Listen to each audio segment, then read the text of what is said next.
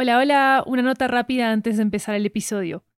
¿Sabías que Mija Podcast tiene su propio audiolibro con material exclusivo y nunca antes escuchado? Se llama Mija Podcast, el audiolibro. Es una colección de memorias y reflexiones de su creadora, Lori Martínez, sobre convertir su propia historia de migración en una historia de ficción.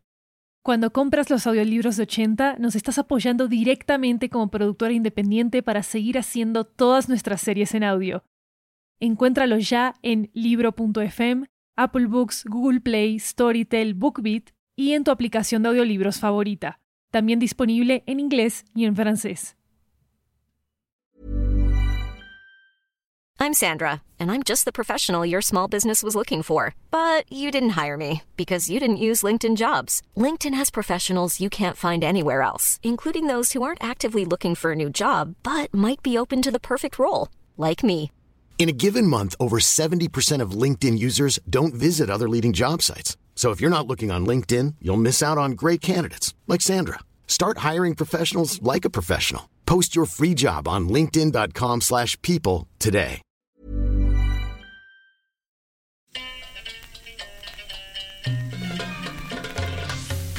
Ten minutes is very little time. But in those 10 minutes, you've discovered the ins and outs of my family their joys and their sorrows. You've laughed, maybe cried, and heard the stories of this immigrant family from me. Now that you've heard all about them, I want to tell you about me and how I became Mija or Binti in Arabic, Bilarabi. I am the daughter of those alive, those long gone, and those still dreaming. And here's what you need to know about me I'm Egyptian, which means I wear my heart on my sleeve. I'm honest, forgiving, and a little loud. And I love telling stories, especially dramatic ones. I am my mother's daughter. I am Mija. So, here we go 10 minutes to tell you my story.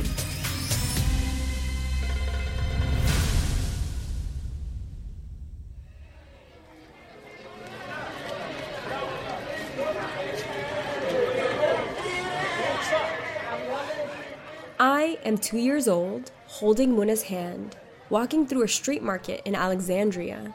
I hear men and women yelling and laughing and living. It is a sweet symphony of chaos to my young ears. You see, despite their years abroad, Abdu and Muna go back to Egypt often. After Omar was born, they went back for a whole month. And every year after that, we would go back and stay at our grandparents' homes in Alexandria. They wanted the first sounds Omar and I could remember to be those of their home, of El Bayt. Every morning we ate ful medammis and falafel, washed down with a steaming hot cup of shay belaban, milk and tea. Omar and I would devour it along with freshly baked bread. We would stand on long lines to fetch aish baladi, pita bread, every morning. Then we would go play in front of the house as my aunt watched over us from the balcony, cigarette in hand, gossiping with other women on the block. When we would come back to London, the hot breezes of Egypt's coast were replaced by this. But they quickly became إن سليمان في تأشيرة دخول للوطن بطولة علي حسنين سمير وحيد لبنى الشيخ ميدو دلوقتي بيقدم احلى كونه واكبر جوائز كل because when we weren't in Egypt, Abdu and Muna brought Egypt to us. زمانها جاية جاية بعد شوية That said, we still grew up in London. And in the early 2000s, all I ever saw of Arabs on Western television were terrorists, sheikhs, and exotic dancers. U.S. troops in 1992. Islamic terrorist groups in Egypt and, And at school, when the teachers talked about North Africa, they'd ask us what it was like, even though we were born and raised in the UK. So I strained my curls and tried to speak proper English, making sure my Arabic didn't slip out when I was out and about. I assimilated real hard.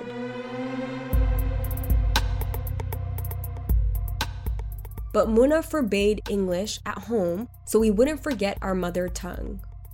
And at one point, when Omar gets into watching hip hop videos, Abdu says we can only watch Arab TV for a whole month. They were always worried we'd forget who we were. As we grew older, we thought they were being a little crazy. But when Omar left for New York, you bet the things he missed the most were Abdu's music and Muna's incense. In fact, for his first birthday away from home, I gave him a Walkman with a mix CD full of Abdu's music for the long train rides home.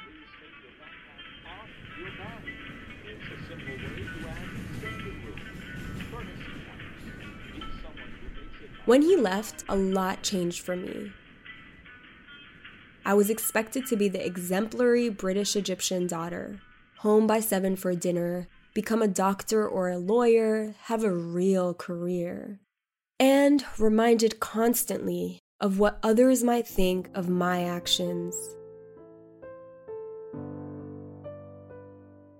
After Omar left over breakfast, Abdu would say, Don't disappoint me like your brother. Find a good job. Marry a good Muslim man. It's all I ask. Mona didn't say much at these times, except that she'd heard Omar was doing just fine. At the same time, I was struggling to come to terms with who I was. As a young Muslim woman in a very anti Muslim society, I began wearing the veil at age 15. It was a choice I made myself to feel closer to God. But it came with a lot of changes too. One summer, while walking down Regent Street in London with a friend, a man pulled off my hijab right there in the street. I didn't know what to do. I was so speechless as my friend yelled and chased him down. A fellow Muslim woman saw and covered me with her cardigan while I pulled it back on. It changed everything for me. I felt violated, and yet when I went home, Muna and I prayed together, and it gave me strength. I knew then that everything would be okay. But I was still afraid. Afraid to follow my dreams, afraid to fully be myself. I passed my A levels and applied to uni. Omar's weekly calls made New York seem like a dream. So, despite my fears, I secretly apply to Parsons New School for a fashion degree. That's right, I followed in Grandpa Marzouk's footsteps. I always admired how his old hands could manipulate such delicate fabric. And what really got me was this Marzouk was also really worried we'd lose sight of who we were. On like a whole other level. When I was born, he started making scarves for me, one for each birthday with hieroglyphics on it each time we went back home. I'd wait impatiently as he sewed another symbol onto each. Slowly, a message started to appear. He did it every year until I turned 18. When he finished it, it was around when I got my acceptance letters. The world was my oyster. I could stay in England, go to Egypt, or go to New York. I had no idea what to do. I was so frustrated that I took Marzouk's scarves and threw them in the air. When they landed, I started to see this message The life you lead will not be easy. But as my youngest grandchild, my greatest desire for you is that you follow your dreams and have a full and happy life with the ones you love. Wherever you are in the world, know that Allah is watching over you. So I moved to New York to do just that, with Marzouk's scarves, Dawlat's strength, Muna's incense, and Abdu's music, Sharif's and Omar's courage, and the love and support of my ancestors. I left. I arrived at JFK to find Omar waiting for me with his new fiance. That first night, they took me out to a nice restaurant in the village. We laughed and caught up. But like Gidda when she first arrived in London, I felt something was missing. I told Omar to take me to a place where I could hear our music. And he laughed. He said, That's one hour away. I said, I didn't care. So we hopped on the A train, switched to the R, and got off on Steinway Street, Little Egypt. After graduation, I apprenticed with a local designer to design clothes that integrated both of my identities as a Muslim and Egyptian woman. And I never left. That was 12 years ago. Nothing like the hijab incident happened to me in New York, but not everything was always so rosy. Imagine a worn out flat screen TV perched in the back corner of a cafe in Queens. Below it, a couple is smoking a hookah together. They laugh. I'm drinking tea on the other side of the cafe, looking at my phone distractedly. The shop owner tunes to one of the local news channels. And suddenly, the laughter starts to fade. Now, President Trump characterizes his ban on certain refugees, along with all visitors from seven predominantly Muslim countries, from coming into the U.S. Keep radical Islamic terrorists out of the United States of America. We don't want them here. Our eyes are all glued to the screen as the unimaginable is announced. My tea is getting cold and my phone won't stop buzzing with messages. Mija, are you okay? That night, I light incense and collapse on the couch. I take a deep breath. The smell of incense fills the house. It is the same smell as in El Beit that is here now in New York.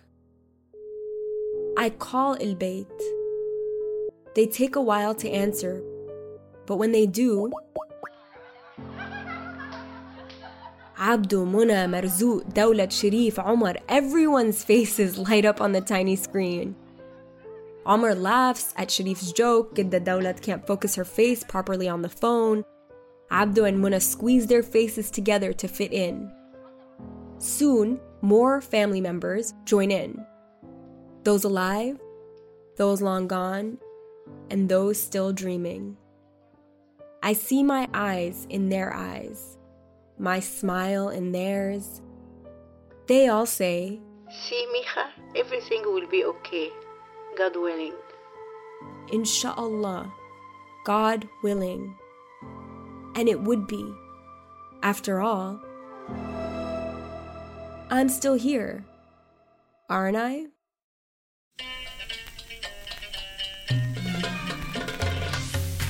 This podcast was produced by Studio Ochenta. Story by Rana Abdelhamid and Mona El Bogdadi. Creative director and executive producer Lori Martinez. Senior fiction producer Maru Lombardo. Assistant producer Zaina Abuel Makarem. Associate producers Rebecca Seidel and Fadi Samitoson. Original theme song by Gabriel Dalmaso.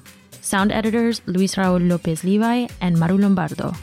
Special thanks to Sadia Asmat and Alia Moro who advised us on the Arab Egyptian Londoner experience.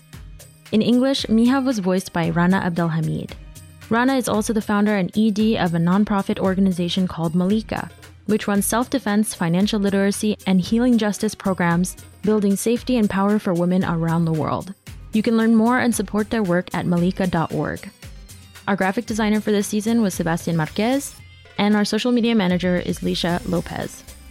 This podcast is available in English, Spanish, and Arabic. You can find episodes from every version plus full transcripts on ochentastudio.com slash Mija Podcast.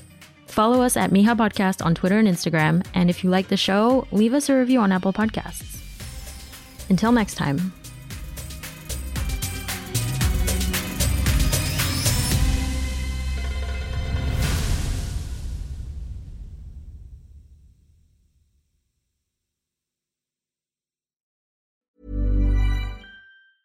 Cool fact a crocodile can't stick out its tongue. Also, you can get health insurance for a month or just under a year in some states. United Healthcare short term insurance plans, underwritten by Golden Rule Insurance Company, offer flexible, budget friendly coverage for you. Learn more at uhone.com.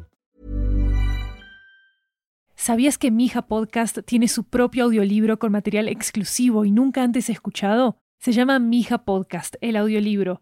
Es una colección de memorias y reflexiones de su creadora, Lori Martínez, sobre convertir su propia historia de migración en una historia de ficción.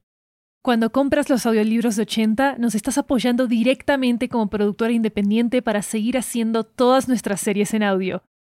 Encuéntralos ya en libro.fm, Apple Books, Google Play, Storytel, BookBeat y en tu aplicación de audiolibros favorita. También disponible en inglés y en francés.